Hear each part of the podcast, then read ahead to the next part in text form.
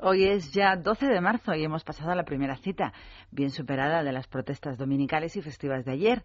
En el recuerdo, según el país, que cuenta hoy en su portada que decenas de miles clamaban contra la reforma laboral en las calles, medio millón según unos, 30.000 asistentes protestantes según la propia Policía Nacional.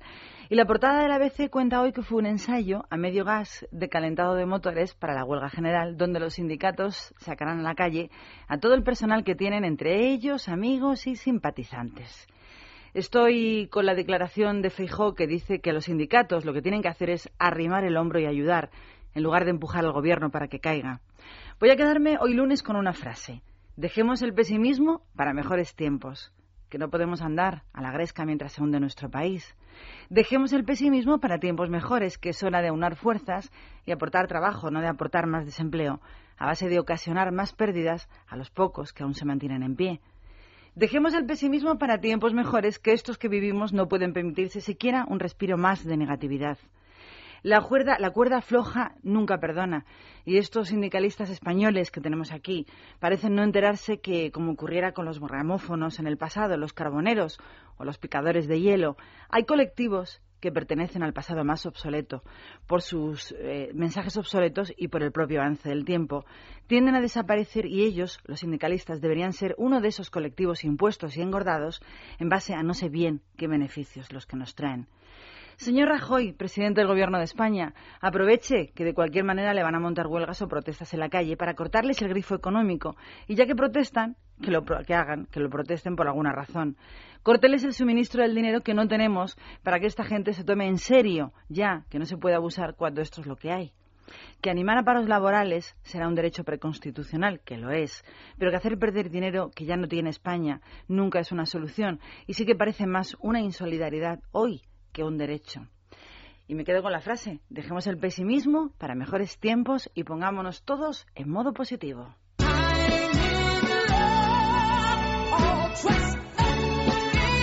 En Es Radio, Libertad Capital, con Maracolas.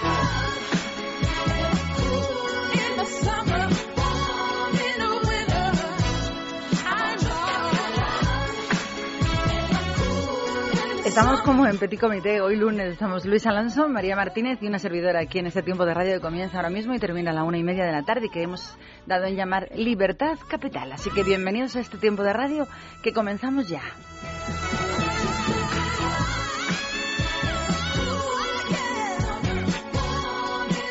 Y a mí me gustaría que esta primera noticia curiosa con la que vamos a comenzar hoy nuestro tiempo de radio lunes la escucharan todos aquellos que salieron ayer a protestar, sindicalistas incluidos. Ayer domingo se celebró un referéndum en Suiza que determinaba la opinión de los ciudadanos suizos sobre ampliar o no de cuatro a seis semanas las vacaciones pagadas de todos los trabajadores. La respuesta ha sido clara por parte de la ciudadanía eh, suiza, ya que un 67% de los votantes han rechazado este regalo vacacional igualito que aquí si lo propusieran. Además, según la empresa demoscópica suiza GFS.Bern, la propuesta ha sido aprobada mayoritariamente solo en un sitio, en Jura, uno de los 26 cantones que integran ese país. La propuesta tenía que lograr la mayoría global y mayoría en todas y cada una de las regiones para ser aprobada según la legislación electoral suiza. El no a esta propuesta de aumento de vacaciones pagadas significa sobre todo un sí a mantener la competitividad de las empresas suizas y a garantizar puestos de trabajo, según ha asegurado la principal organización patronal suiza a través de un comunicado, igualito que los españoles.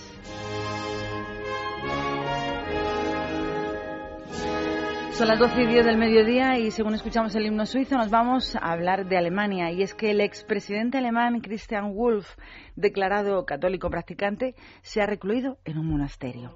Este hombre es, era eh, jefe de Estado alemán, hoy ex jefe del Estado, dimitió el pasado mes por un escándalo de corrupción y ha decidido completamente cambiar de vida durante una larga temporada y solo interrumpió este enclaustramiento el pasado jueves para asistir a su despedida oficial con honores militares. Este expresidente de Alemania, de 52 años, aprovechó su reclusión para someterse a un chequeo médico, ya que poco después de su dimisión sufrió un cólico crítico, por lo que tuvo que ser ingresado también en un hospital. No levanta cabeza. Se cree que ha sido precisamente por esta acusación de corrupción, la salida del gobierno y la consiguiente vergüenza, las poderosas razones que le habrían llevado a enclaustrarse en un monasterio buscando algo de paz. El rotativo alemán que cuenta esta noticia cita fuentes políticas de muy alto rango, pero sin nombres para contarlo. La información tampoco aclara cuánto tiempo va a estar este hombre, Will Wolf, en este monasterio. Hemos hablado de suizos, hemos hablado del ex primer mandatario alemán y ahora nos vamos a Estados Unidos. No sabemos cómo se hace para poder presidir la primera potencia mundial y que cunda tanto el tiempo para hacer de todo. Hablamos, por supuesto, de Barack Obama, un hombre tan polivalente como los del Renacimiento cuando todavía no había televisión ni tampoco Internet. Es abogado, profesor universitario, activista pro derechos civiles, político, presidente, orador empedernido, cantante ocasional y ahora la novedad es guionista. Según informa el Times americano, al productor de la aclamada película The Artist, Obama le envió directamente una novelita para que la adaptase al cine. El presidente dijo, me mandó un libro el otro día y me dijo, ¿por qué no lo conviertes en una película? Parece ser que la novela es de espías. No sabemos si lo hará, aunque imaginamos que suena a orden presidencial. El productor respondió al presidente americano a través de un correo electrónico diciéndole que era el cazatalentos con mejor currículum que había tenido nunca.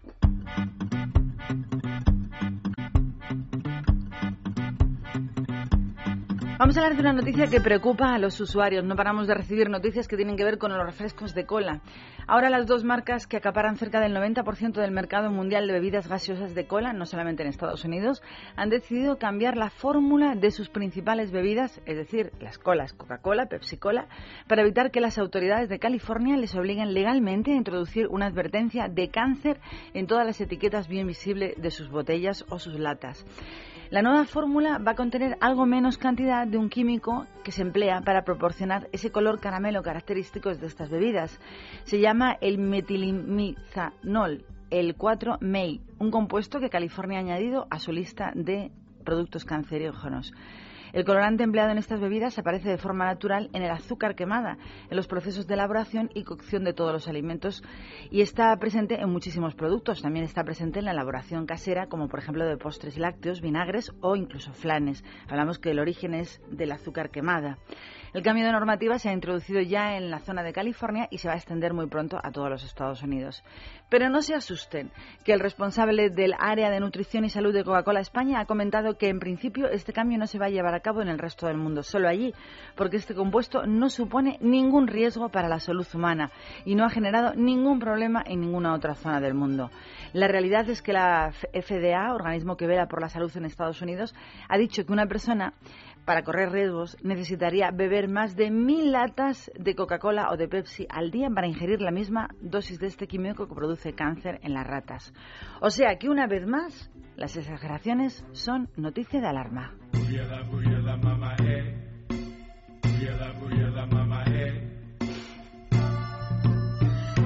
Así se controla el comportamiento de la policía en sitios dispares del mundo. Hoy, por ejemplo, vamos a hablar de los agentes de tráfico de Zimbabue, que tendrán que someterse en los próximos meses a un test de detección de mentiras, directamente al detector de mentiras eléctrico.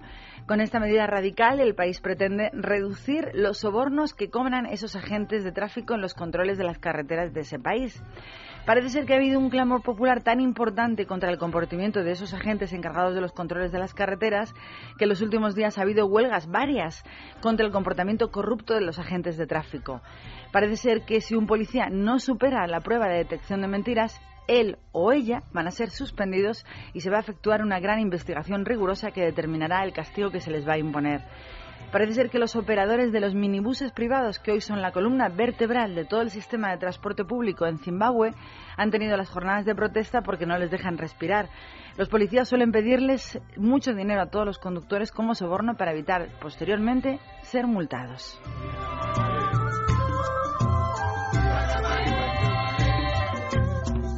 Y es que ya ni la policía es lo que era. Amigos, cómo cambia el tiempo. Son las 12 y 15 y el tiempo no cambia, sigue sin llover. Vamos a escuchar un tema que me encanta y es que el, real, el bueno, traduciendo, el amor es realmente duro cuando tú no estás. Love really hurts without you. Canta Billy Ocean.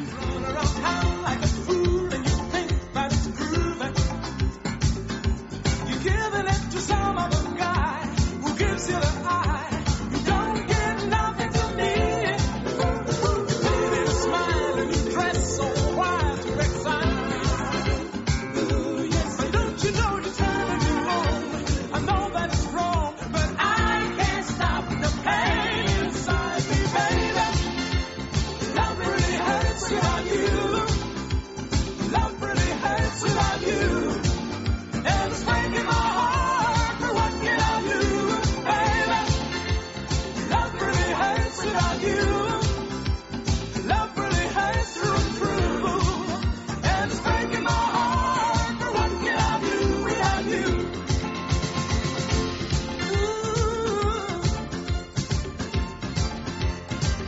like a dream and you make like a queen of the air.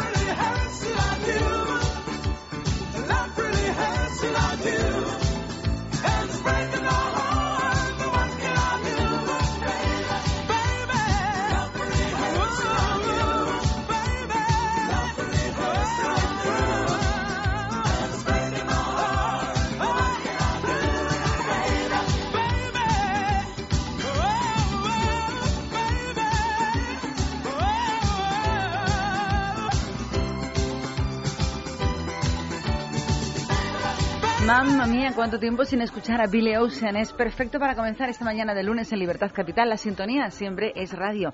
Y desde Es Radio vamos a hablarte del Día del Padre, porque dentro de muy poquito tiempo nos toca, bueno, a nosotros comprar y a los papás recibir un gran regalo. Porque llega el Día del Padre y en el Corte Inglés ya tienen todo preparadito para regalarle lo que más les gusta. Por ejemplo, una camisa a cuadros para salir, una colonia nueva o su colonia favorita, un libro de intriga o una novela histórica, unas gafas de sol súper de moda o si es un fanático de los deportes, una bici, un chándal o una raqueta o una pala de pádel, que también. Además, en el Corte Inglés han preparado para todos los que quieran aprovechar el Día del Padre una selección de regalos que seguro nos van a encantar, porque nuestro padre se merece todo. Miles de ideas para regalarle a papá en el corte inglés. No te olvides, el día 19 de marzo es el Día del Padre. Y además en el corte inglés te dan unas cuantas ideas para que acertes con el regalo perfecto durante el Día del Padre. Unos ejemplos además del departamento de electrónica, que a los hombres siempre es un departamento que les llama más. ¿Qué que les flipa, es lo que pues más les gusta, la electrónica. Y mira qué idea y qué precios. ¿Qué te parece un ebook de Sony por 179,90 euros? O si eres de los que les gusta el regalo más clásico, pues por ejemplo una máquina de afeitar Philips por solo 99 euros más una tarjeta de regalo de 25 euros. Pero si tu padre es un amante de las nuevas tecnologías, pues tenemos también en el corte inglés una tableta Samsung Galaxy de 8,9 pulgadas desde 389 euros que ahora te ahorra 60 euros. Es lo más adecuado además en estas fechas, ¿verdad? Porque en el corte inglés siempre te ofrecen las mejores ofertas para regalar y además puedes consultarlas en su página web en www.elcorteingles.es. Libertad Capital, con Maracolas. Don Manuel, le llamo de agencia negociadora para confirmarle la cuota que va a pagar agrupando todos sus préstamos. Usted ahora paga 2.200 euros al mes, ¿verdad? Así es. Pues después de nuestra negociación con los bancos pagará 523 euros al mes. ¿523? 1.677 euros menos cada mes. Este ahorro de cuota corresponde a un caso real gestionado por agencia negociadora. Si tienes casa en propiedad, puedes hacer como Manuel y vivir mejor ganando lo mismo. Llama al 900-200-260, 900-200-260 o entra en agencianegociadora.com. Grupo Reacción Sabíamos que estaban juntos estos dos guapos. Conocíamos los planes de esta actriz de mudarse a Francia con su hija para alejarse un poquito de su ex marido, otro, el guapo modelo Gabriel Aubry pero la atractiva pareja hasta ahora que yo supiera no habían empezado a hablar de boda. La noticia se confirma. Halle Berry y Olivier Martínez se casan tras dos años de relación y ha sido el propio actor francés el que lo ha confirmado en la web norteamericana miami.com. Fue durante la inauguración de Villa Azur, que es un nuevo restaurante de Olivier Martínez en South Beach, en Los Ángeles, cuando respondió un por supuesto que es cierto, cuando le preguntaron sobre los rumores de su futura boda con Halle Berry. Así que tenemos que buscarnos un modelito que vamos de boda. A Halle Berry los feos no le gustan, no, ¿eh? No, no, no. Además, su marido el otro día la estuvimos... Su marido era muy guapo y el modelo con el que ha tenido la bebé también es muy guapo. Es que tú estuvo casada primero con, con, un, con un cantante americano. Vamos, que no es tonta. No, no es que no es tonta. Es que los feos no le deben de gustar porque todos... Y ahora se va a casar con Olivier Martínez, que no lo ha conseguido ninguna otra. Sí, además te dijo que estuvo con el Zapataki y con... ¿Con quién más? ¿Con Goya Toledo también pudo estar? Estuvo con la cantante, con Kylie Minogue con un montón de gente, que tampoco se los busca feos, que eliminó. No, no, lo que te quiero decir es que esta chica Halle Berry, hombre, es, muy, es muy guapa, es muy guapa pero feos no le gustan, todos los que tiene son de exposición. Bueno, y lo que sí que vamos a hablar es de otra exposición, la exposición que tenemos últimamente a la cal. Pues sí, porque... Que precisamente por la falta de lluvias el agua está como está y si quiere poner la, la, solución definitiva para siempre a los problemas de la cal en el agua, escuche atentamente porque seguro que esto le interesa. Noelia Teruel, buenos días. Buenos días. ¿Qué es Masical y qué ventajas tiene? Pues Masical es un dispositivo de energía magnética que está ideado para que ahorremos en agua envasada y también para eliminar progresivamente todas esas incrustaciones de cal que se han ido acumulando en tuberías, sanitarios y electrodomésticos durante años. Y así evitamos que se vayan formando nuevos depósitos de cal que provocan costosas averías. Es ideal, por lo tanto, para recuperar el caudal de agua perdido, para mejorar su sabor y para conseguir que funcionen mejor las calderas y los calentadores de agua. Por ello, para el aseo personal está muy recomendada porque la piel y el cabello quedan más suaves, hidratados y así desaparecen esos molestos picores o irritaciones después de la ducha que muchos sienten a causa de la cal del agua. ¿Y en qué lugares se puede colocar masical? Es ideal en viviendas, comunidades de propietarios, restaurantes, peluquerías, incluso en la agricultura, porque protege los sistemas de regadío y obstrucciones provocadas por la cal y porque favorece la calidad y el crecimiento de los cultivos. ¿Es cierto que podemos probarlo durante un año y si no es lo que buscamos, nos devolvéis el dinero? Así es, y esta garantía la damos por escrito. La prueba masical durante un año comprueba su efectividad, si le convence se lo queda y si no lo devuelve recupera su dinero, garantizado como decimos por escrito. Y otra gran garantía de masical es ese funcionamiento de por vida, por lo que vamos a disfrutar para siempre de un agua con mejor sabor, sin mantenimiento y sin averías, porque masical es un dispositivo antical que no se rompe jamás. Lo importante, Noelia, ¿dónde podemos conseguir Masical y qué precio tiene? Pues atención, durante la próxima hora, hoy tenemos hora feliz, son las 12 y 24 hasta la 1 y 24. Si usted pide su Masical en www.mastienda.es o llamándonos al 902-107-109, la condición es que diga que es oyente de Es Radio, porque se va a llevar la nueva promoción que estrenamos hoy lunes, 4 por 1, por lo que vale un Masical, María, solo 99 euros. Los oyentes van a recibir un segundo masical totalmente gratis para una segunda residencia o para compartirlo con alguien y así tocan a medias. Un Power Saver de regalo que lo enchufa y va a ahorrar todos los meses en los consumos de luz de su hogar, legal y garantizado. Y como cuarto obsequio, un regalo de altura, las plantillas elevadoras para que usted incremente su estatura entre 1 y 5 centímetros según el nivel que usted desee un 4 por 1 que puede disfrutar solo este lunes, solo para las primeras llamadas que llamen al 902 107 109, repito el número de teléfono de Masical para la gente que quiera llamar y además llevarse ese 4 por 1 902 107 109 o también pueden hacer sus pedidos en mastienda.es. Muchísimas gracias Noelia, hasta un mañana. feliz día, adiós. Chao.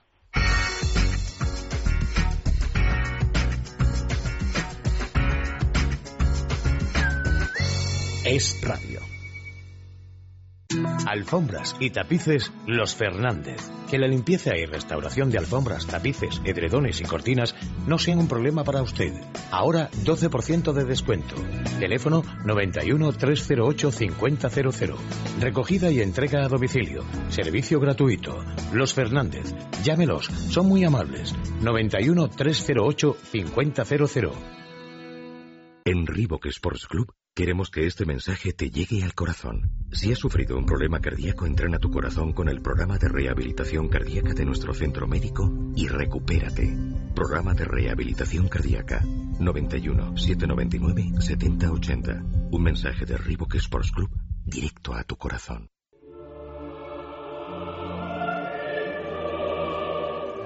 Libertad Capital. Es radio.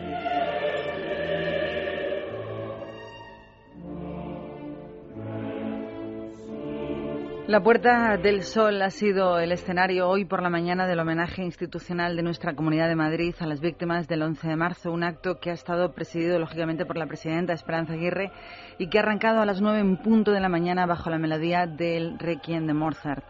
El Ejecutivo Regional ha conmemorado esta fecha un día después del octavo aniversario de los atentados, tras la polémica generada a raíz de la coincidencia pues yo diría que malintencionada con la convocatoria de la manifestación o de las protestas de todos los sindicatos contra la reforma laboral de ayer. A la cita de hoy, aparte de Esperanza Aguirre, han acudido pues casi todo el mundo a hacerse la foto. La alcaldesa de la capital, Ana Botella, y también el portavoz parlamentario del Partido Popular, Íñigo Enríquez. Pero también es que han asistido el líder del Partido Social, Socialista de Madrid, Tomás Gómez, lógicamente, el de Izquierda Unida, Gregorio Gordo, y el portavoz de UPyD en la Cámara madrileña, Luis de Velasco. Junto a ellos también han estado presentes la presidenta de la Asociación de las Víctimas del Terrorismo, María Ángeles Pedraza, y la presidenta de la Asociación de Ayuda a las Víctimas del 11M, María Ángeles Domínguez. Delante de ellos, dos alumnos de la Academia de Policía han colocado una corona de laurel en la placa que recuerda, lógicamente, a todos los que perdieron la vida, a todos los fallecidos el 11 de marzo del año 2004 y a las personas que ayudaron también a esas víctimas después de lo que de la, de la conmemoración todos los presentes guardaron un minuto de silencio. Una hora más tarde, sobre las 10 de esta mañana, la alcaldesa de Madrid también ha asistido a la ofrenda floral que ha organizado el ayuntamiento en la sala de la estación de Atocha, dedicada lógicamente a todas las víctimas de aquel atentado perpetrado el 11 de marzo del año 2004.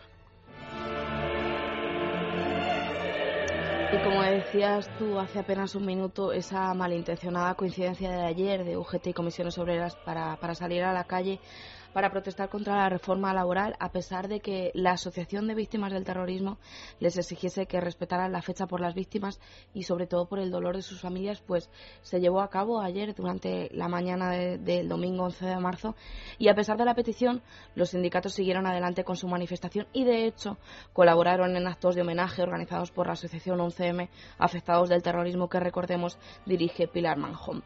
Por ejemplo, UGT y comisiones asistieron por la mañana a un acto presidido por Manjón en la estación de Atocha y que acabó con una ofrenda floral. La presidenta de esta asociación, de la asociación 11M, aprovechó el homenaje de 11M afectados por el terrorismo, recordemos.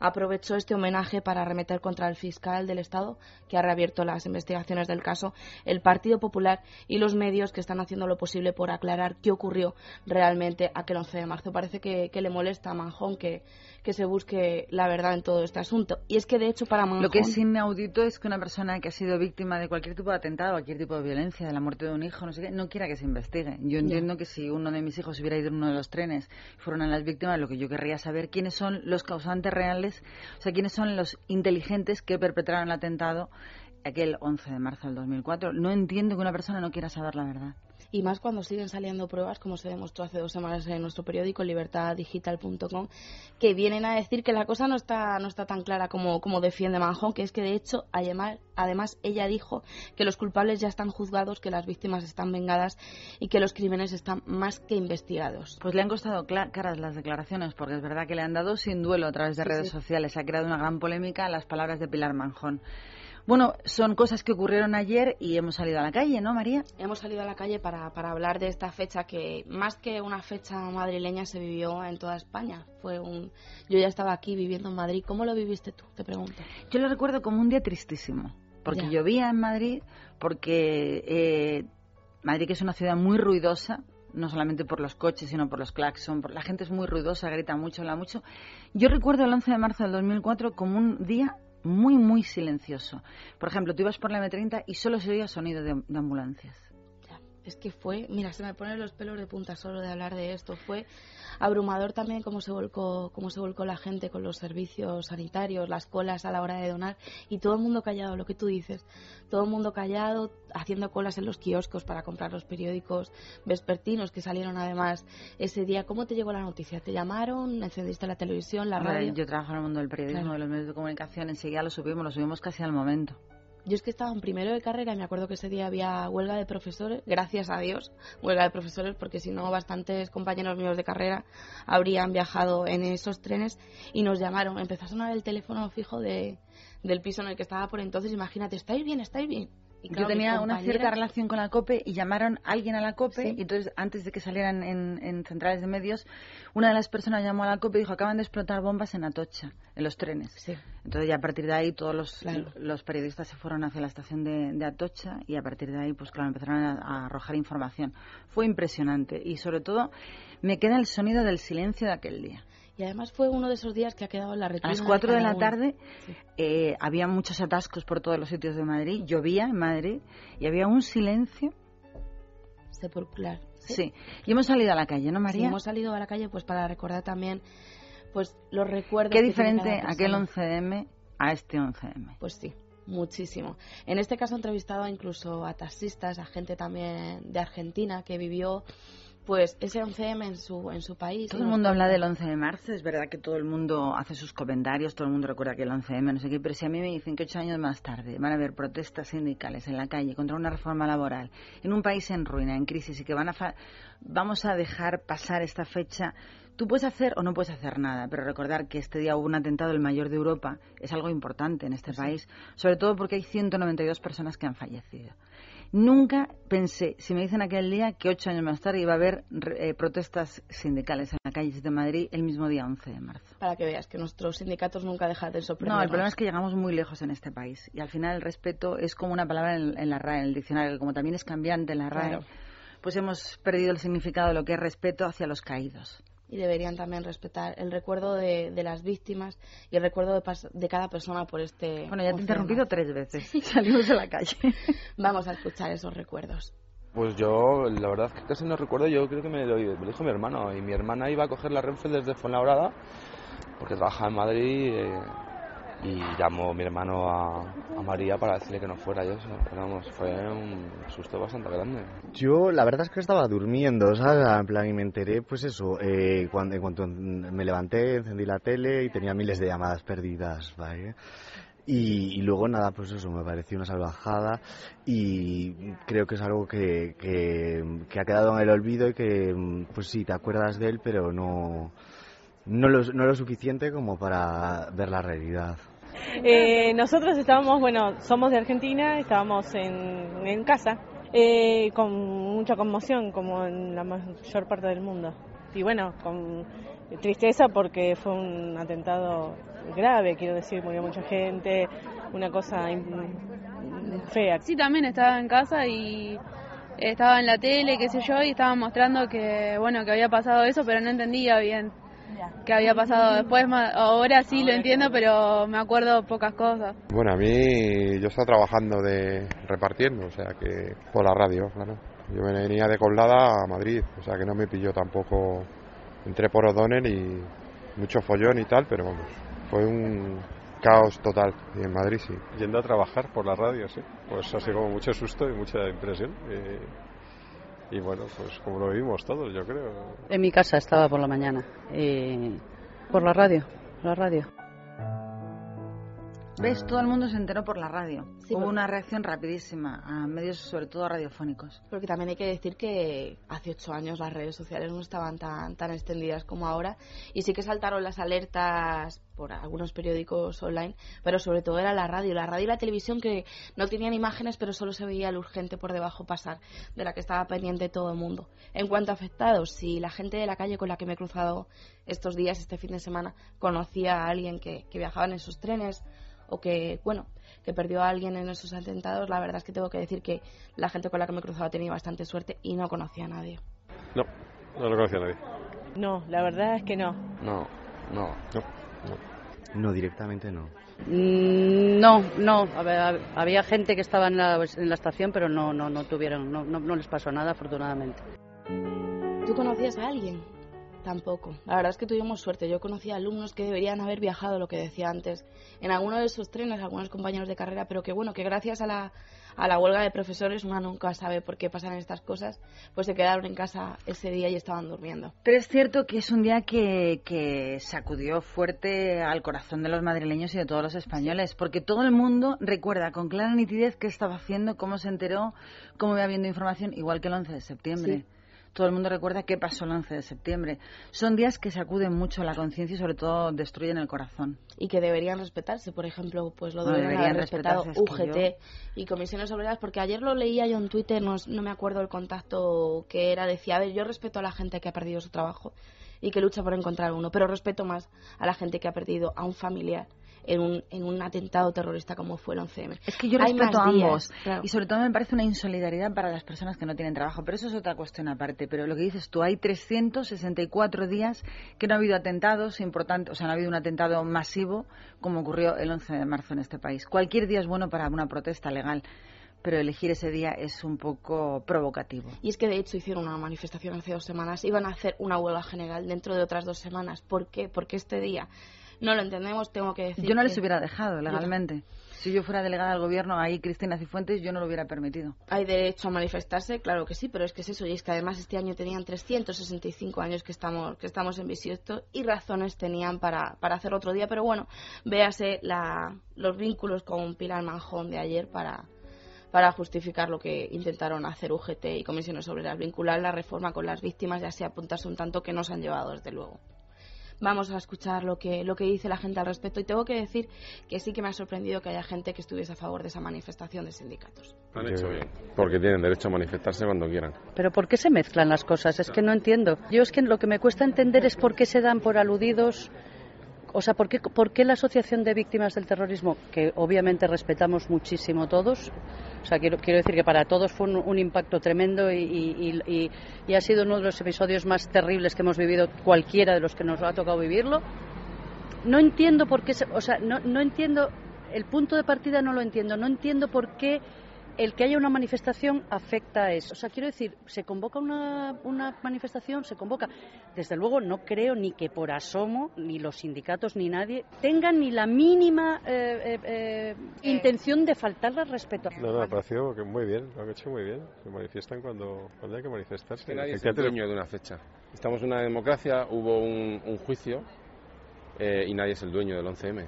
Los 11M han aparecido muchas cosas, igual que los americanos no son dueños del 11S. Sí, yo creo que sí, que por no mezclar un poco el tema de, de ahora mismo la, la reforma laboral con, con los atentados. O sea, Quizá, quizás sí, ¿no? Quizá, pero bueno, pero hombre, lo del 11M y es como son como dos bandos un poco enfrentados, ¿no? Que cada uno va por su Yo creo que en, en principio sí, pero cada uno elige los días para lo que conviene, ¿no? Pienso que son cosas diferentes. A lo mejor, bueno, la parte de los sindicatos tiene su, su ideología y, y, bueno, defiende esa parte, este, sin dejar de recordar eso que ha pasado. Me parece que están en todo su derecho. Sí, en general, en general me parece lo mismo que acaba de decir. Bueno, eh, mm, realmente ellos sabrán, ¿sabes? O sea, que elegir esa fecha a lo mejor no tiene... O sea, deberían de, de haber sido un poco más considerados, ¿sabes? Sí, sí. O sea, yo creo que, eh, creo que hay, ha habido además muy poca manifestación, muy poca trascendencia para lo que fue. ¿Sabes? O sea, quiero decir, creo que la gente se preocupa más de cosas más, más triviales, pues eso, como mm, me falta dinero, me falta no sé Ya sabemos aquí en este país que las cosas nos importan en la medida de lo que nos afectan. Todo el mundo está contra el endurecimiento de penas a los menores, eso sí, si a tu hija no la matan y la violan, porque si a tu hija la matan y la violan, o la violan y la matan, entonces sí. Pues nosotros estamos en lo mismo. Es que yo, da igual, el 11M es un día igual que todos los demás. Sí, claro, si a ti no te matan un hermano o un hijo en un atentado terrorista, porque luego ahí la cosa cambia. Es como celebrar una gran fiesta en una familia un día en el que murió el padre. Pues hombre, hay, hay muchos días, no pasa nada, pero muy apropiado, a mí no me lo parece. Cuando alguien tiene dudas sobre cómo posicionarte ante estos temas, yo siempre le digo, ponte en la situación de las personas más afectadas por una fecha o por un problema. Y entonces decide qué piensas. Antes no, porque siempre hay que pensar, pues eso, la gente que perdió no Hay un sentimiento que se llama empatía, que es ponernos en el lugar de los demás, y es algo que yo creo que suspendemos los españoles siempre en empatía. Tienes razón.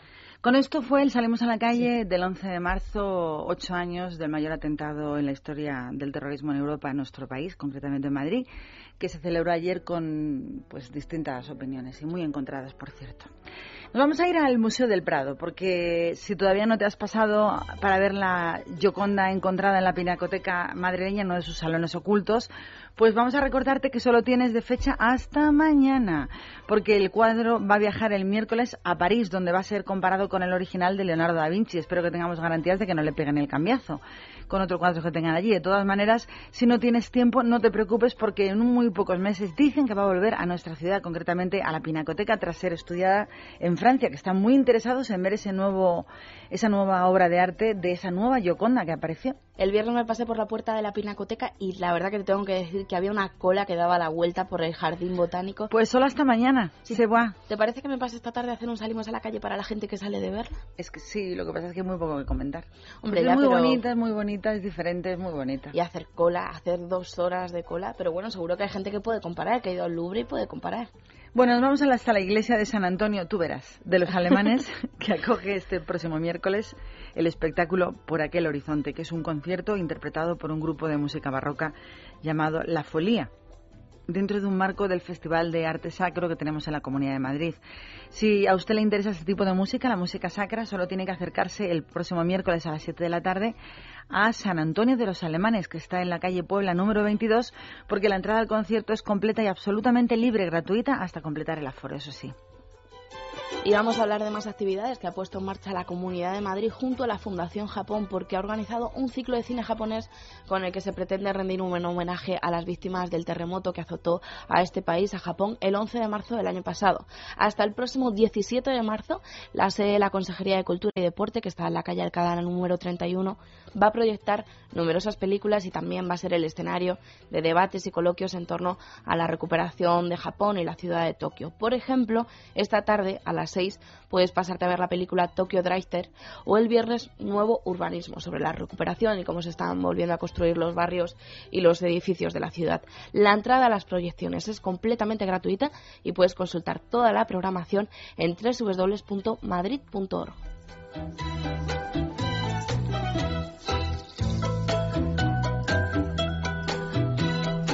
Otra noticia curiosa y muy interesante, y es que la Confederación de Consumidores y Usuarios de nuestra Comunidad de Madrid, Intermon, Oxfam y SATEM, han convocado desde hoy la tercera edición de la Gincana del Comercio Justo. Es una cita que, lógicamente, han organizado con motivo del Día del Consumidor, que se va a celebrar el 15 de marzo.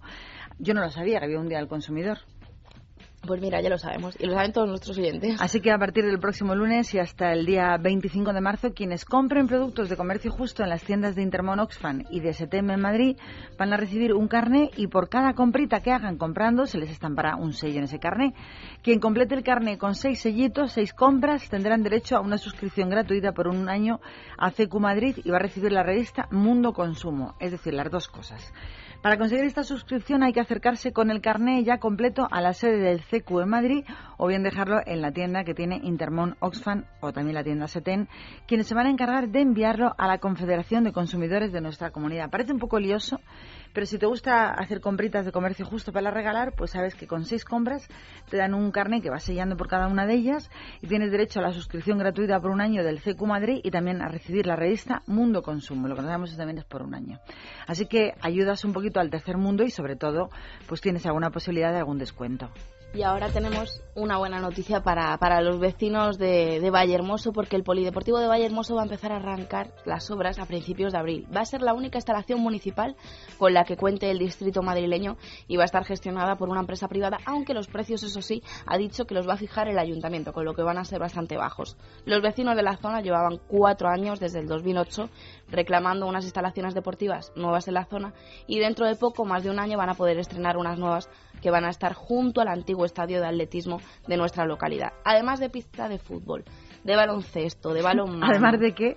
De pistas de fútbol, de baloncesto, de balonmano, de atletismo, van a contar con casi 9.000 metros cuadrados de instalaciones con salas de fitness, musculación, varias piscinas y spa. Así que no tendrán que estar, vamos, de mal humor los vecinos de Vallehermoso, porque está súper bien las instalaciones. El Polideportivo de Vallehermoso es verdad que está un poco abandonadillo, Sí, sí. así que le va a venir muy bien estas obras de restauración del nuevo Vallehermoso que van a arrancar en abril y que van a tener la suerte de tenerla muy pronto los vecinos de esa parte de Madrid. Vamos al Ayuntamiento de Pozo de Alargón y una pausita musical, que acaba de terminar las actuaciones y mejoras de un parque forestal llamado de Somosaguas y han conseguido recuperar las dos lagunas con las que ese entorno tenía la suerte de contar ya desde hace mucho tiempo, años. Con esa novedad se ha mejorado notablemente, pues dicen, la biodiversidad que hay en esa zona y también todas las instalaciones de ocio de los vecinos de Somosaguas, ya que también han replantado toda la zona hasta llegar a los 25.000 arbolitos y los 95.000 arbustos, convirtiendo el parque forestal de Somosaguas en todo un pulmón vegetal para disfrute de los vecinos de Pozuelo si es que lo cuidan. Así que dos lagunas recuperadas, limpitas y a disposición del disfrute de los vecinos del ayuntamiento, bueno, el ayuntamiento no, de la región o de la zona de Somosaguas en Madrid, en la zona oeste. 12.46 minutos, escuchamos Efecto Mariposa, una pausita musical y gracias por estar con nosotros en esta mañana de lunes en Libertad Capital. Por confiarme, por seguirte voy sin dirección. Sé que nuestro camino hoy se parte en dos.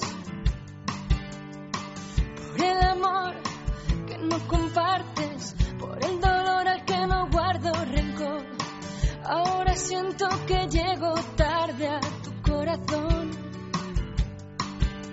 Siento que nunca te he conocido, lo extraño es que vuelvo a caer. Me duele estar sola, me duele contigo y perderte es perderme después.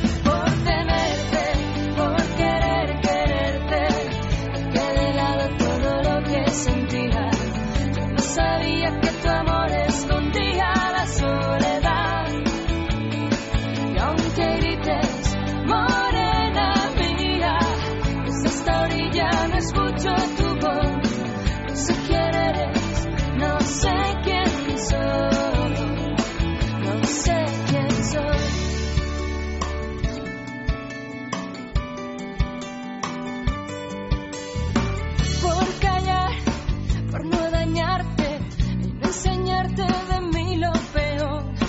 ¿Por qué me dices esas cosas que me duelen? ¿Por qué maldices al amor? Nada es lo que sueles decir. Yo todo te lo quiero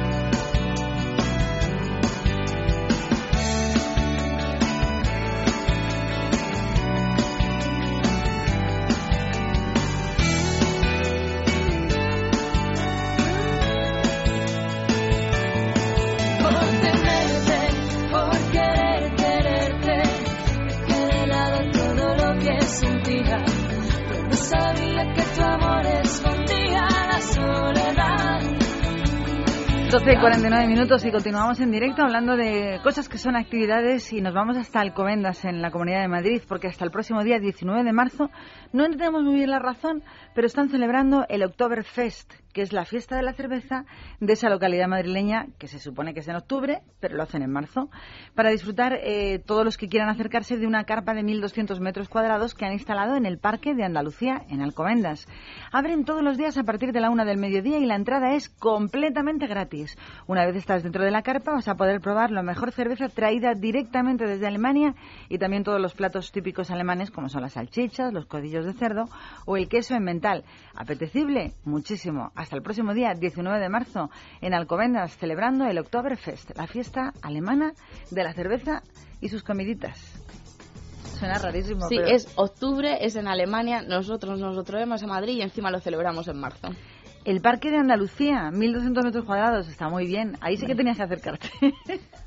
Sí, sí, pero me da que no por mi línea, por mi línea, me da que no, pero bueno, siempre podemos hablar de esta iniciativa con la gente de allí y desde luego el queso mental a mí me encanta. Bueno, hablando pues- de quesos, Vamos a hablar también de, otra noticia y es que la Coordinadora Nacional de Ecuatorianos en España y también la Plataforma de Afectados por la Hipoteca han convocado hoy una manifestación en Madrid para exigir la suspensión de los desahucios de las víctimas de, según dicen los convocantes, fraudes hipotecarios. La manifestación va a salir a las seis de esta tarde desde la oficina de Caja España, que está en la calle Velázquez número 23 y va a acabar ante la sede de la Fiscalía General del Estado que está en la calle Fortuny. Recordamos, una manifestación que va a salir esta tarde a las 6 de la tarde desde la oficina de Caja España en la calle Velázquez número 23. Así que si vas a pasar por allí cerca, lleva cuidado con el coche porque el tráfico va a estar cortado. Vamos a hablar de la Comunidad de Madrid que acaba de organizar algo mucho más bonito, que es una exposición titulada Imágenes felices, ilusiones ópticas, y lo hacen en el antiguo Hospital Santa María la Rica de Alcalá de Henares. Esa muestra que acaban de presentar está centrada en la obra del artista francés Flop, que ha creado pues muchísimas instalaciones que juegan con las imágenes y las sombras, pero sobre todo para entretener y asombrar a los más pequeñitos. La entrada en esta exposición es completamente gratis en el hospital y va a estar abierta hasta el próximo día 22 de marzo. En esa actividad se engloba dentro, la han metido dentro de un festival para niños llamado Teatralia 2012 y se puede consultar toda esa programación de Teatralia 2012 a través de la página www.madrid.org, porque no solamente está la exposición del Hospital Santa María la Rica de Alcalá de Henares, hay muchísimas cosas más con las que disfrutar y sobre todo con las que entretener a los más pequeños.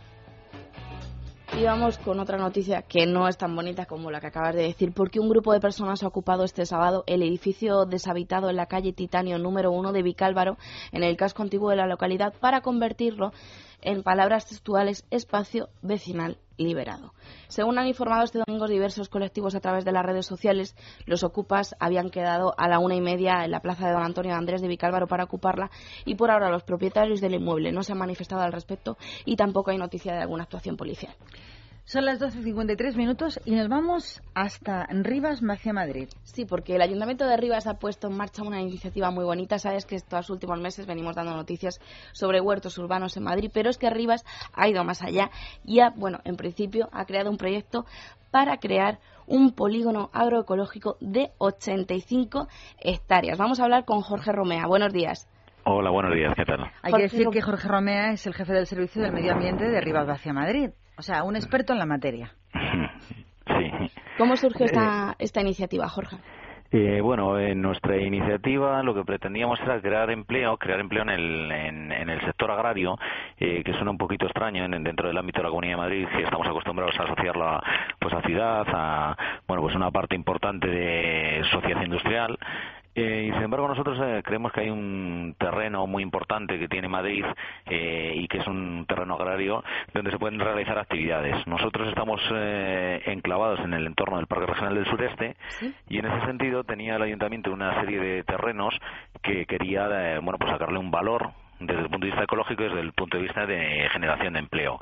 En ese sentido, nosotros pusimos en marcha un proyecto con 85 hectáreas que tiene que son propiedad municipal, en el cual, eh, pues en una parte eh, vamos a dedicar a crear 68,5 hectáreas en total, a dedicar a, crear huertas ecológicas y otra parte a restaurar el terreno, un terreno que de por sí era un terreno abandonado, un terreno en, eh, degradado de alguna manera.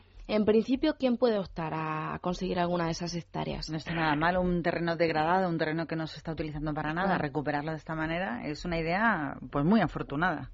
Claro, eh, lo que nosotros hemos hecho es crear un reglamento para, para poder acceder. Eh, son eh, Lo hemos subdividido en pequeñas tierras de dos hectáreas cada una, en dos y algunas parcelas de una hectárea, y lo que hacemos es ponerlo a disposición de todas aquellas empresas o particulares que quieran generar empleo. Nuestro objetivo no son huertas de ocio, como ha habido algún otro experimento por ahí, sino que queremos generar empleo. hemos aprobado el reglamento la aprobación definitiva está en, justo en la semana pasada, el, eh, se aprobó y en esta semana, mañana martes, va a Junta de Gobierno eh, la, para la apertura del plazo de licitación. Es decir, el mismo miércoles, el mismo miércoles en 15 días hábiles, eh, todo aquel que esté interesado puede solicitar una tierra a través de un reglamento que hemos, y un modelo de instancia que, hemos, que está disponible en nuestras oficinas y a través de nuestra página web. ¿Necesariamente hay que ser vecino de Rivas hacia Madrid o puede estar a cualquier agricultor de, de la región? No, nosotros, eh, bueno, hay algún, hay algún punto que valora especialmente la residencia en Rivas, pero nosotros lo que pretendemos es eh, pues eh, generar empleo y sobre todo nos interesa la viabilidad de los proyectos. En el baremo lo que valoramos es eh, que se genere empleo, que sean empresas viables, que busquen una manera de canalizar. Entendemos que la agricultura ecológica es una apuesta importante, que estamos en las puertas de la comunidad, en las puertas de Madrid capital, que tenemos un mercado potencial de en torno a 5 millones, 6 millones de habitantes. Eh, y bueno, pues que es cada día más demandado pues una, una alimentación más saludable y más ecológica. Supongo que habéis hecho una viabilidad de- del terreno. ¿Cuáles son los cultivos más recomendados? Bueno, pues eh, sobre todo es culti- cultivo de huerta. Estamos hablando de una parcela que está situada en, al- en el borde del río Jarama. Y bueno, pues es una parcela que tradicionalmente se ha utilizado como huerta, huerta hortofrutícola, pues estamos hablando pues tomates, Pimientos. pimientos, este, este tipo de cosas, ¿no? Todo lo que entra en los gazpachos. eso es, eso es. Lo que entra y lo que no entra. Eh, Al final también eh, pretendemos, nosotros tenemos un mercadito ecológico que ponemos eh, el último domingo de cada mes. Qué bonito. Que, eh, sí, que ha que se demostrado- quedaréis salida a los productos, además, que salgan de esas huertitas. Claro, claro. Ahí ahora mismo están viniendo productores de diferentes partes, incluso bueno, de otras comunidades autónomas, y pretendemos que a través de ahí podamos tener salida. Y luego también el ayuntamiento lo que va a hacer es un poco una labor de asesoramiento, eh, de tal manera que nosotros ponemos a disposición de todos aquellos que, que quieran participar la- los terrenos, pero también les acompañamos en cuanto a formación, Sí. en cuanto a facilitarles el agua, facilitarles el riego y un poco una figura de coordinación y acompañamiento en, en la venta. En ese sentido también queremos que vamos caminando en nuestro proyecto de ciudad. Tenemos Les un proyecto- ayudáis, les ayudáis en todo, desde Sí, asesoramiento, sí. cómo instalar los riegos, incluso cómo darle salida si es que tienen una gran plantación de tomates, por ejemplo. Eso es, eh, incluso que podamos caminar hacia el producto de kilómetro cero. Es decir, un producto de kilómetro cero es aquel producto que se consume donde se origina, ¿no? Si nosotros conseguimos que mm, los vecinos de Rivas, eh, en, vez de, en vez de comprar otro tipo de productos, compren productos del propio municipio, estamos evitando emisiones de CO2 eh, en cuanto a transporte. Y productos eso- muy ricos sin que pase por cámaras. Efectivamente. Incluso, bueno, eh, dentro del proyecto se contempla la posibilidad de que en un futuro, si tenemos suficiente producción, se puedan montar hasta envasadoras y, bueno, pues, Mira. pues extender un poco el, la línea de negocio. ¿Alguna empresa de carácter social que nos esté escuchando y tenga un proyecto relacionado con la agricultura, dónde tiene que ir para informarse sobre vuestro proyecto? Se tendría que dirigir a la página web del ayuntamiento. La página web del ayuntamiento, que es en rivasciudad.es, ahí tiene todas las bases, toda la información, y si no, en las propias oficinas del ayuntamiento, en la Plaza de la Constitución número 2, eh, aquí a través de la Concejalía de Medio Ambiente y Movilidad les podemos informar perfectamente y asesorar. Pues muchísimas gracias. Pues Jorge. muchísima suerte y que tengáis, bueno, que nos contéis cómo funciona de aquí a unos meses y el éxito del montón de personas que imaginamos se van a dirigir a Rivas hacia Madrid para poder aprovecharse de esta oportunidad única. Pues muchas gracias a vosotros por darnos la oportunidad de, de comentarlo. Y a usted, Jorge Romea, suerte con el proyecto. Gracias, gracias. Nosotros nos vamos, llegan los servicios informativos, no nos vamos, seguimos aquí en el estudio de Es Radio y continuamos después de que lleguen ellos dándonos pues información actualizada de todo lo que ocurre en todo el mundo. Don Manuel, le llamo de agencia negociadora para confirmarle la cuota que va a pagar agrupando todos sus préstamos. Ajá. Usted ahora paga 2.200 euros al mes, ¿verdad? Así es. Pues después de nuestra negociación con los bancos pagará 523 euros al mes. ¿523? 1.677 euros menos cada mes. Este ahorro de cuota corresponde a un caso real gestionado por agencia negociadora. Si tienes casa en propiedad, puedes hacer como Manuel y vivir mejor ganando lo mismo. Llama al 900-200-260, 900-200-260 o entra en agencianegociadora.com. Grupo Reacciona. Todas las madrugadas, de lunes a jueves, de 3 a 4, una hora antes en Canarias. Cara B, con Felipe Couselo y Diego Cardeña.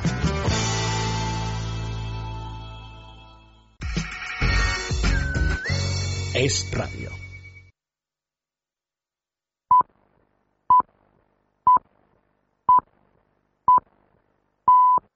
Es la una de la tarde, mediodía en Canarias. Es radio. Servicios informativos. ¿Qué tal? Saludos, muy buenas tardes. Termina en la sede de Génova la comparecencia de María Dolores de Cospedal, que ha salido en defensa del fiscal general del Estado por mandar e investigar, como saben, el foco de explosión hallado por Libertad Digital, foco de explosión de la masacre del 11M de la estación concretamente de Santa Eugenia. Nos vamos en directo a la sede del PP. Allí está nuestra compañera Alicia González. Alicia, muy buenas tardes. ¿Qué tal? Buenas tardes. Hace apenas un cuarto de hora que terminaba la rueda de prensa aquí en Génova, donde María Dolores de Cospedal ha asegurado que no se pueden admitir críticas a Torres Dulce por pedir, como decías, investigar los restos de los trenes del 11M hallados por Libertad Digital. No se puede admitir, desde nuestro punto de vista, ni críticas ni sanciones. Nadie es quien para decidir si algo está bien o mal hecho. Es la Administración de Justicia la que tiene que decidir el alcance de las actuaciones de los tribunales en este ámbito. Y a eso, desde luego, se va a someter el Partido Popular. Además, en otro orden de cosas, Cospedal ha señalado que los sindicatos tienen derecho a manifestarse y a convocar huelgas generales, pero les ha advertido que esto no es lo que necesita nuestro país. Deberían pensar en que España y la situación económica de nuestro país no está para huelgas, no está para un- una actuación, en este caso liderada por eh, los sindicatos que no hacen más que perjudicar económicamente la eh, productividad de España y por lo tanto no es buena para nuestro país en estos momentos y que es un momento en el que todos tenemos que trabajar juntos e ir de la mano. Bien, pues hablaba de economía María Dolores de Cospedal el mismo día en que el Eurogrupo se va a pronunciar sobre ese objetivo de déficit de España y después de que la OCDE haya visto señales de cambio positivo en nuestro país. Javier López Tufiño, muy buenas tardes. Buenas tardes, Noelia. Lo destaca en su publicación mensual donde el Club de Países Desarrollados subraya además que es el tercer mes consecutivo en el que se registran avances significativos aquí en nuestro país. Un avance que experimentan también, según sus datos, Italia, Irlanda y Francia. Al contrario, alerta la OCDE de la persistencia de las caídas en Portugal, en Bélgica o en. Gracias, Javier. Precisamente sobre las medidas para recortar nuestro déficit hablaba también el presidente Rajoy, que hoy ha presentado el plan de proveedores a los empresarios y autónomos. Un plan con el que muchas pymes podrán recuperar al menos parte de lo invertido, sobre todo en cuanto a obras de la Administración General. Se trata de una medida más de la que será la legislatura de las reformas, como ha explicado el líder del Ejecutivo. es que esta legislatura tiene que ser y va a ser la legislatura de las reformas. Tenemos urgencias, tenemos, además de las urgencias, que modernizar nuestra economía. Este es el momento y tenemos que darnos cuenta de que ya estamos en otro mundo cada vez más abierto, más global, que hay que competir y para eso hay que ser competitivos. En crónica judicial, el Supremo ha levantado el secreto de sumario de las actuaciones que tramita contra el exministro de Fomento, José Blanco, por la Operación Campeón. Vanessa Vallecillo, muy buenas tardes. Muy buenas tardes, Noelia. El tribunal ha tomado esta decisión después de que la Audiencia Provincial de Lugo determinase que debería alzarse antes del 4 de marzo al estimar los recursos de queja que interpusieron los abogados defensores de los exdiputados autonómicos, Fernando Blanco del BNG y Pablo Cubián del Partido Popular. Además, también hemos conocido al respecto que el alcalde de Lugo, José Clemente López Orozco, tendrá que declarar como imputado dentro del caso que investiga la trama corrupta. El propio imputado ha precisado que declarará el próximo día 23 de marzo a las 10 de la mañana. Es radio. Y vamos a terminar como siempre con la información deportiva. Para ello está ya con nosotros Miguel Ferreira. Miguel, muy buenas tardes. Buenas tardes. Comienza una semana en la que vamos a conocer el resto de equipos que están clasificados para cuartos de final, en este caso de la Liga de Campeones. El Real Madrid va a jugar el miércoles el partido de vuelta de octavos de final contra el CSK de Moscú. Será en el Estadio Santiago Bernabéu. Y hay que recordar que los blancos llevan una pequeña ventaja después del empate a uno conseguido en Moscú en el partido de ida. Hoy han realizado el Real Madrid la segunda sesión de entrenamiento para preparar este encuentro y mañana entrenarán por última vez. Además de este partido, mañana van a jugar el Bayern de Múnich-Basilea con ventaja para los suizos por 1-0 e Inter de Milán, Olympique de Marsella, en este caso ganaron los franceses 1-0. El último partido de octavos lo disputarán el Chelsea y el Nápoles el miércoles en, Sta- en Stamford Bridge. En la ida ganaron los italianos 3-1. Gracias, Miguel. Pues aquí terminamos este repaso a la información más inmediata. Como siempre, saben que volveremos. Será la una y media de la tarde en nuestro informativo nacional. Es noticia con los detalles de toda la información que hasta el momento nos ha dejado la jornada. Más información en libertaddigital.com. Todos los boletines en esradio.fm.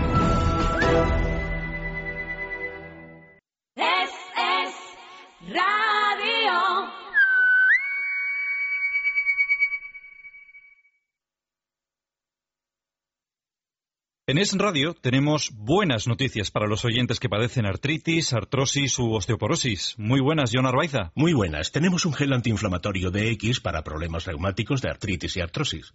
Y un gel de X para desgastes óseos u osteoporosis.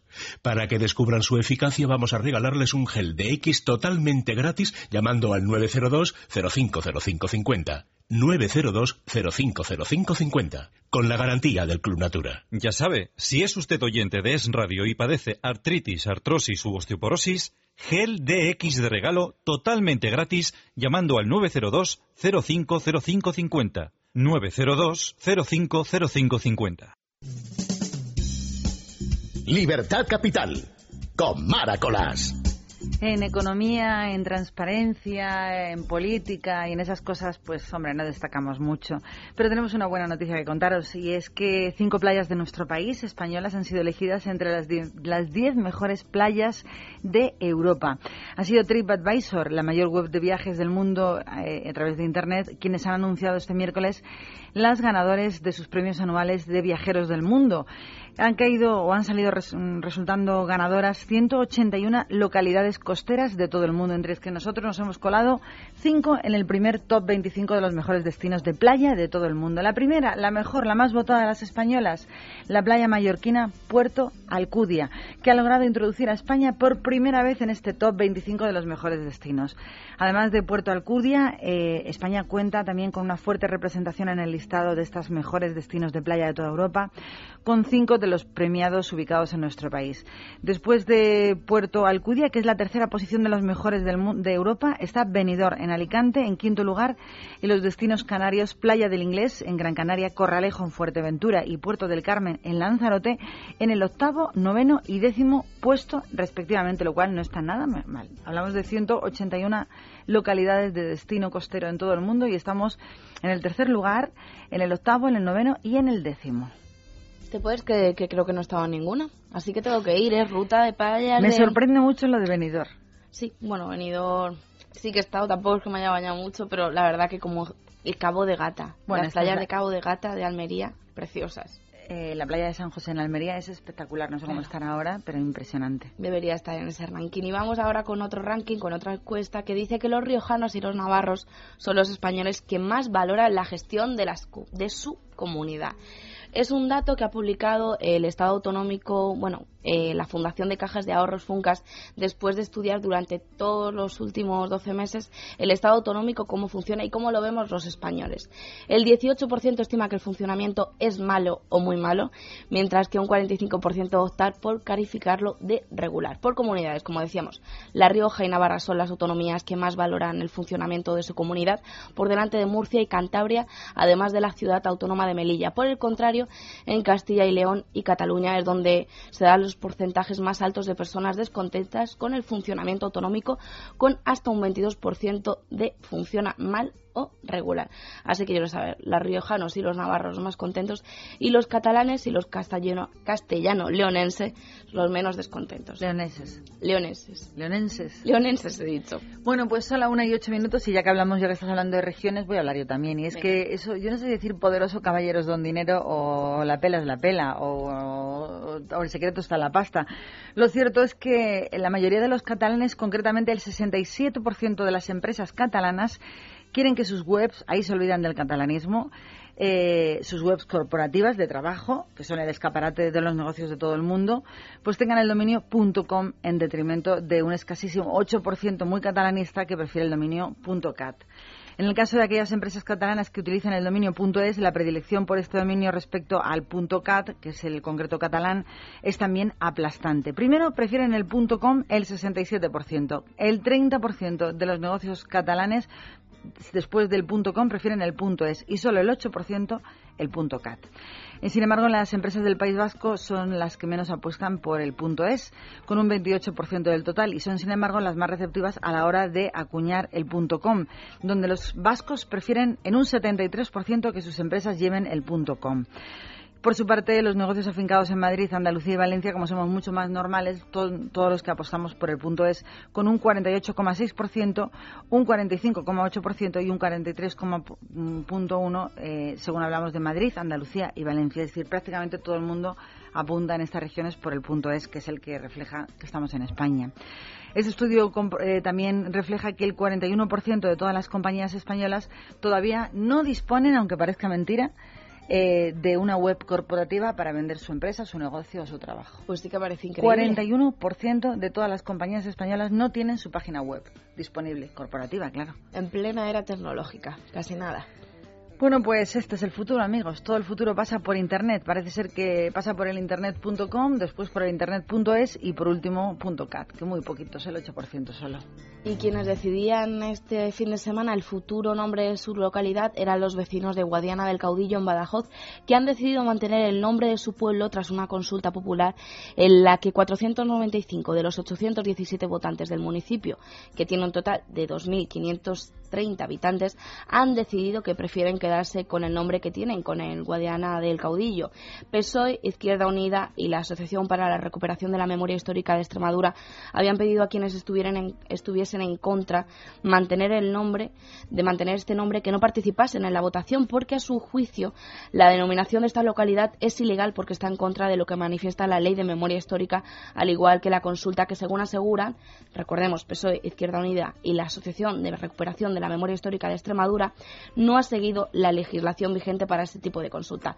El alcalde, después de haber realizado esta votación y después de haber seguido, bueno, la- el resultado de que los vecinos Bueno, quieren que se los así, cauces, los cauces más democráticos, que Claro. es someterlo a consulta popular de todos los vecinos. Pues el alcalde ha dicho que es Antonio Pozo del PP, ha invitado a acudir a los tribunales a quienes consideren que se ha vulnerado la ley con este nombramiento. Pero si hace una consulta popular, ¿a quién le molesta? Si los A vecinos nadie. han votado por mayoría, Lo que pasa que ya sabes, estos temas, PSOE, Izquierda Unida y además si le sumas la Asociación para la Recuperación de la Memoria Histórica se van a poner en contra siempre. ¿Sabes aquello de la Biblia que dice que siempre estamos colando el mosquito y tragándonos el camello? Pues esto. ¿Sabes quién es Warren Buffett? ¿Saben ustedes quién es Warren Buffett? Pues es el tercer hombre más rico de todo el mundo y tiene un secretito familiar que ha heredado de una carta que encontró de su abuelo. Un hombre que se llamaba Ernest Buffett, que a mediados del siglo pasado escribió a los tíos del multimillonario, o sea, a sus entonces hijos, y que este encontró en una cajita fuerte, dicen que en el año 1970. Esa carta que encontró Warren Buffett sobre su abuelo advertía a sus hijos de que la única manera de no pasar dificultades económicas en la vida es guardar algo de dinerito en efectivo en algún sitio escondido, por muy apetecibles que nos parezcan las inversiones, los bancos o la rentabilidad que nos oferten. No sabemos si es bajo el colchón o en una caja fuerte.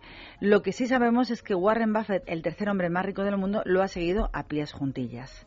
La moraleja de esta noticia, si tenemos dinero, pues siempre debemos guardar algo de efectivo por lo que pueda pasar. Dijo el abuelo de este rico que ha habido mucha gente pasar dificultades serias por tener todo invertido. Vienen inmuebles, vienen empresas, vienen cuentas bancarias, vienen inversiones. Y que siempre, si eres inteligente, tienes que tener algo de cash, que dicen, en efectivo, por si las cosas vienen torcidas. Me encantaría ir a limpiar la casa de este hombre. Yo lo dejo como apunte. Sobre todo hombre. por si tienes algún colchoncito repleto de dólares. Bueno, es una noticia muy bonita y queríamos destacarla hoy. Vamos a hablar ahora de una de las, bueno, de las consecuencias de la crisis y es que aseguradoras y asociaciones de consumidores revelan que la crisis ha disparado el número de quejas y de reclamaciones de arbitraje. Además, lo hacemos por cantidades que antes nos parecerían irrisorias, cada vez más pequeñas, como por ejemplo, pues una pizza que te ha costado 15 euros. De hecho, yo he leído esta noticia en qué.es, en el diario electrónico, y por ejemplo, uno de los ejemplos que decían que, que ha llegado a una de las asociaciones de consumidores de nuestro país es un vecino que fue a cortarse el pelo, el peluquero le dejó mal pues el corte, decidió raparse la cabeza y tras el resultado cayó en una depresión que terminó con una indemnización de 300 euros por gastos en psicólogo, algo pues que antes no habría pasado, pero que como ahora vamos mal de dinerito, pues lo reclamamos. Casos como estos empiezan a llegar. ahora, ahora se las ingenian uf, Claro. de todas las maneras para meter la mano en el bolsillo como sea. Se También decían, pues un vecino que, que denunció en una aseguradora que había pedido una pizza, le tardó Una pizza. una pizza, tardó una hora y media en llegar y estaba fría, congelada y dura. Y él reclamó sus 30 euros, porque creo que eran dos más o menos, y él decidió reclamar. Las aseguradoras dicen que, que por favor que la gente se lo piense más antes de denunciar, porque les están llegando reclamaciones irrisorias que en algunos casos pues son de risa y que ha crecido este número de reclamaciones de menos de 30 euros un 12% desde que se declaró la crisis en el año 2008. Bueno, vamos a contar una historia muy bonita de las cosas que pueden ser. Son sueños hechos realidad. Hay un anticuario jubilado de Carolina del Sur, una persona muy mayor que tiene 81 años, que tiene el hobby de ir por tiendas de antigüedades a comprar pues baratijas, como mi padre que iba al rastro a ver hierrillos. Bueno, pues este hombre compra baratijas viejas que luego vende en internet, se saca algún dinerillo y además dice a la familia que se entretiene. Total que él vio un bodegón en una tienda cerca de su casa y decidió pagar 3 dólares que le pedían por un bodegón pensó que le sacaría 100 o 200 euros, o, o en este caso dólares, en eBay por esa pintura y otro 50% por el marco que decía el abuelete que había sido antiguario que parecía del siglo XVIII. Pero algunos anticuarios amigos le dijeron que la pieza incluso podría llegar a costar 20 o 30 mil dólares. Total que decidió tasar la pintura e identificaron a un bodegón flamenco que databa del año 1650 y lo pusieron en subasta. Y ahora es cuando viene la noticia. Un pujador anónimo norteamericano se adjudicó esta pieza comprada por 3 dólares en un mercadillo por 190 mil dólares, aunque dicen las noticias que pujaron por esta pintura desde cinco países más. Así que a veces los sueños se convierten en realidad y lo que podría ser, pues a veces puede ser. Escuchamos música y nos vamos con Stephen Bishop y este On and On. Steal your money, then they break your heart. Lonesome Sue, she's in love with old Sam. Take him from the fire into the frying pan. On and on, she just keeps on trying. And she smiles when she feels like crying. On and on, on and on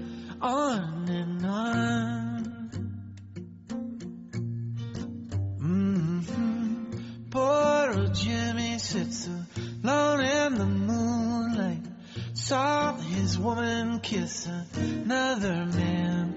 So he takes a ladder, steals the stars from the sky, puts on Sinatra and starts to cry. On and on, he just keeps on trying. And he smiles when he feels like crying. On and on, on and on, on and on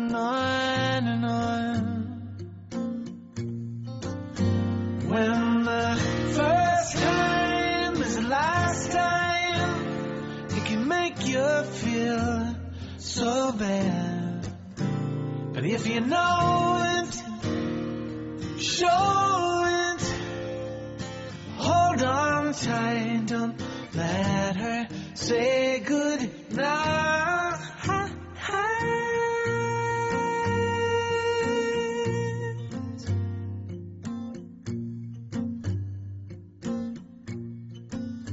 Got the sun on my shoulders, my toes in the sand. My woman's left me for some other man. Oh, but I don't care, I'll just dream and Nuestro hogar va a ser más fantástico que nunca durante esta semana fantástica que están celebrando en el Corte Inglés porque allí tienen todo lo que necesitamos todos para dar toquecitos nuevos de novedad, de novedosos, de temporada al salón, cocina o dormitorios. Por ejemplo, el toque una cama nueva nido con dos somieres de láminas de madera para un colchón de 90 centímetros que antes costaba 825 euros, ahora con la Semana Fantástica solo 618. Porque en esta Semana Fantástica que tiene el corte inglés hay oportunidades de cambiar y renovar por completo lo que quieras. Por ejemplo, tu vajilla.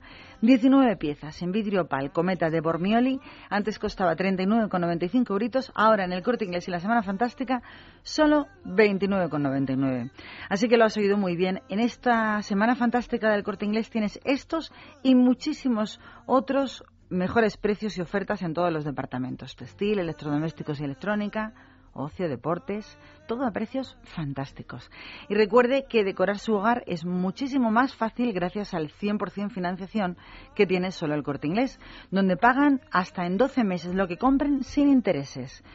Nuestro hogar, su casa, más fantástico que nunca en la Semana Fantástica del Corte Inglés. Y a mí me encanta conocer noticias de este tipo, sobre todo si me van a permitir ahorrar un poquito a final de mes, porque hasta el 21 de marzo, en una gran selección de productos de la marca El Corte Inglés y marcas exclusivas de la bodega, podéis ahorrar más porque tendréis un 50% de descuento en la segunda unidad si la compráis, si compráis dos productos iguales. Sí, has oído bien. La segunda unidad te sale a mitad de precio productos marcas del Corte Inglés, garantía de calidad y ya sabes que también tienes garantía de calidad en todos los productos de su página web www.elcorteingles.es.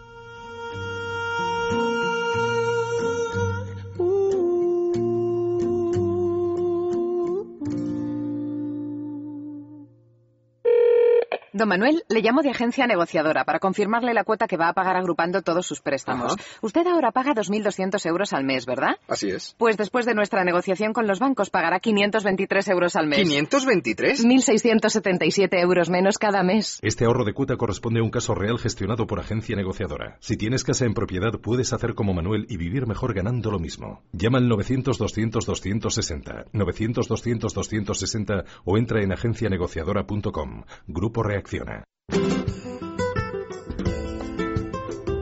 Qué bonitas suenan las guitarras españolas cuando cada lunes aparece Javier Ackerman y nos cuenta cómo aliviar muchos problemas que tenemos de una manera mucho más sana, mucho más natural. Así que le damos bienvenida, buenos días. Muy buenos días, Mara. Le, le saludamos amablemente y que nos cuente qué es lo que nos va a ayudar hoy. Pues nos va a ayudar, bueno, como siempre, la medicina natural, pero ¿en qué?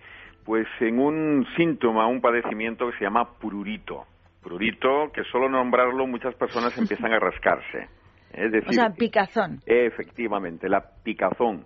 Esa picazón que puede aparecer por múltiples motivos. Lógicamente, cuando el prurito es crónico y se manifiesta de forma periódica, pues eh, debemos descartar otras enfermedades, como puede ser diabetes o un problema hepático biliar. Por eso, ante un prurito o picazón por el cuerpo desesperante, pues habrá que descartar estas enfermedades y otras, como pueden ser también urticarias, alergias, etcétera. Pero para el prurito en general, para aquellas personas que ya saben lo que tienen y que sin embargo tienen que tomar a veces un excesivo uso de medicamentos antihistamínicos y calmantes para este problema, tenemos, como no, nuestros remedios naturales como todos los lunes. Y vamos a comenzar con un remedio que es un cocimiento de apio. Sobre todo este es un remedio ideal para el prurito nocturno. Hay personas que tienen lo que se llama el prurito vasomotor. ¿Qué significa? Muy sencillo. Pues que te metes en la cama y al calor de la cama empieza a picar el cuerpo. O que después de salir de la ducha, le ocurre a muchas personas, pues empieza también una picazón tremenda por todo el cuerpo. Pues cocimiento de apio. Para ello hervimos los tallos de dos ramas de apio en medio litro de agua, colamos, empapamos un algodón o una gasa con este líquido y la aplicamos dando fricciones en las zonas afectadas y mantenemos ahí durante toda la noche. Como he dicho, ideal para aquellas personas que tienen prurito nocturno. Tenemos otra, otro cocimiento que es de hojas secas de frambueso. Para ello hervimos cinco cucharadas de hojas secas de frambueso en un litro de agua durante un cuarto de hora. Dejamos reposar otros 15 minutos y luego lavamos la zona afectada con este cocimiento varias veces al día. Muy útil, por ejemplo, este cocimiento de frambueso para niños que tienen algún tipo de enfermedad eruptiva infantil, como el sarampión o la varicela. Les ayuda a que no se rasquen tanto y les calma eh, como un remedio, eh, podemos decir, rápido eh, y eficaz y muy útil para todos los niños con enfermedades eruptivas. Por supuesto, tenemos una infusión que además de ser aromática, es una verdadera delicia calmante de la piel, la infusión de lavanda. Para ello preparamos... Y qué bien huele. Y ahí qué bien huele, de verdad. Y además es calmante tomada, pero en este caso es para utilizar externamente. Para ello preparamos una infusión de una cucharada de flores de hojas de lavanda secas, y lo que hacemos es dejarlas en un vaso durante 10 minutos ¿eh? en infusión. Luego la colamos y lavamos la zona afectada. Con esta infusión varias veces al día podemos dar con un algodón, con una gasita, inclusive con los dedos de la mano, con pequeñas fricciones en las zonas donde tenemos ese picor, ese prurito tan desagradable. Por supuesto, hay que acompañar los remedios tópicos o externos también con remedios vía oral, para que desde dentro nos ayuden a depurar la piel, las toxinas que además estamos entrando en la primavera y estos dos remedios que a continuación voy a dar son ideales también para aquellas personas con propensión a las alergias primaverales y por supuesto para el prurito y problemas de piel. Un cocimiento de raíz de bardana, zarza parrilla, borraja y trébol de agua. Para ello lo que hacemos es añadir a un litro de agua hirviendo tres cucharadas de bardana, tres de zarzaparrilla, tres de borraja y tres de trébol de agua. Y lo que hacemos es dejar hervir a fuego lento durante un minuto y luego reposamos 15 minutos, un cuarto de hora fuera del fuego. Colamos y este líquido, este, este, esta infusión cocimiento, la dejamos eh, guardada en un termo para que no se oxiden sus productos y la vamos bebiendo a lo largo del día sin recalentar, todos los días. ¿eh? Esto ¿A es qué le llamas importante. tú, Javier, trébol de agua? El trébol acuático llamado también menyantes. Aparte el trébol de agua o trébol acuático, que se puede con- eh, encontrar así en cualquier herboristería o Ah, para- sí, es fácil de encontrar. Yo no Sí. lo había oído nunca. Sí, sí, muy fácil de encontrar. Trébol acuático, menyantes o trébol de agua. De hecho, ya hablaremos de él más veces, Mara, porque es ideal para las migrañas. Uy, qué bien me viene. Sí, sí, para aquellas personas que sufran de migrañas, dolores de cabeza, que bueno, ya lo adelanto, hablaremos el próximo lunes si te parece bien. Sí, porque no tenemos tiempo, como siempre. Claro que sí, hablaremos de eh, la de las migraña. migrañas. De las migrañas. Sobre Y todo en estos tiempos que es donde se acuden fuerte tremendo, en octubre y el- más o menos en, antes de primavera. Y el trébol de agua además es un ingrediente ideal de una infusión buenísima para el dolor de cabeza. Y déjame que haga un inciso para decir a todo el mundo que escuchen con atención el último remedio. El último remedio es una delicia además. Es un zumo depurativo de papaya, melón y pera.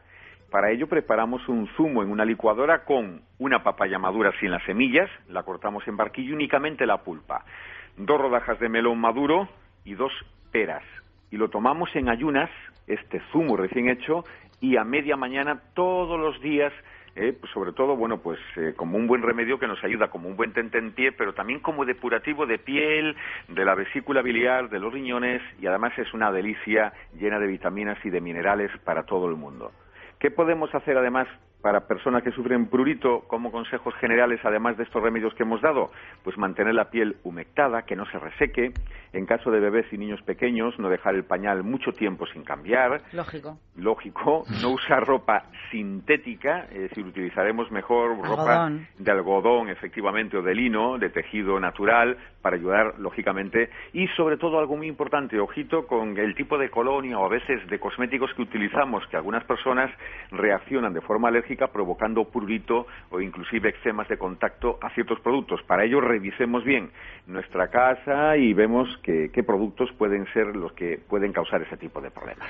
Pues muchísimas gracias un lunes más. No te olvides que nos has prometido hablar sobre remedios naturales sobre la- para las migrañas. Por supuesto que sí, ahí estaremos cumpliendo con ello. Gracias a Javier Ackerman hasta Santiago de Compostela. Gracias por estar con nosotros un lunes más. Y nosotros nos vamos con la música de Barry Manilow. Dejamos la información que siga aquí en la sintonía de radio. La canción que hemos elegido para poner el punto final a este buenísimo lunes que nos espera, Copacabana. A ser felices, amigos.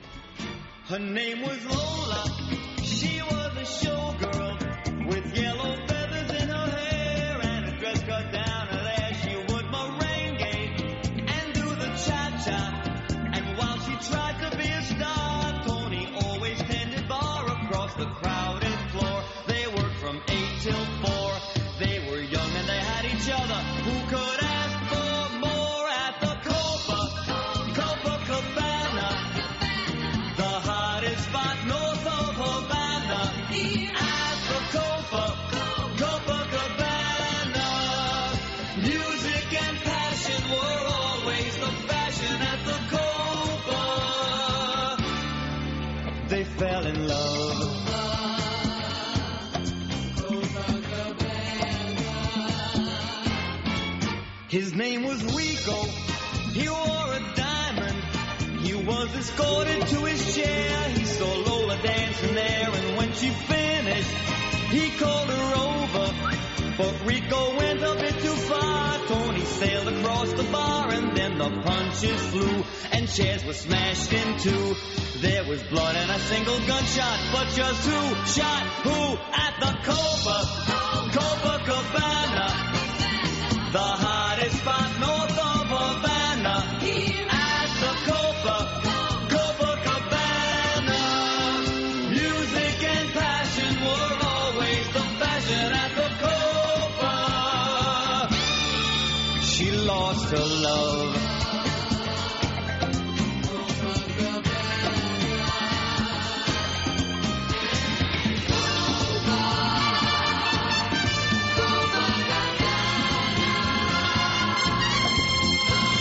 Libertad Capital. Es radio.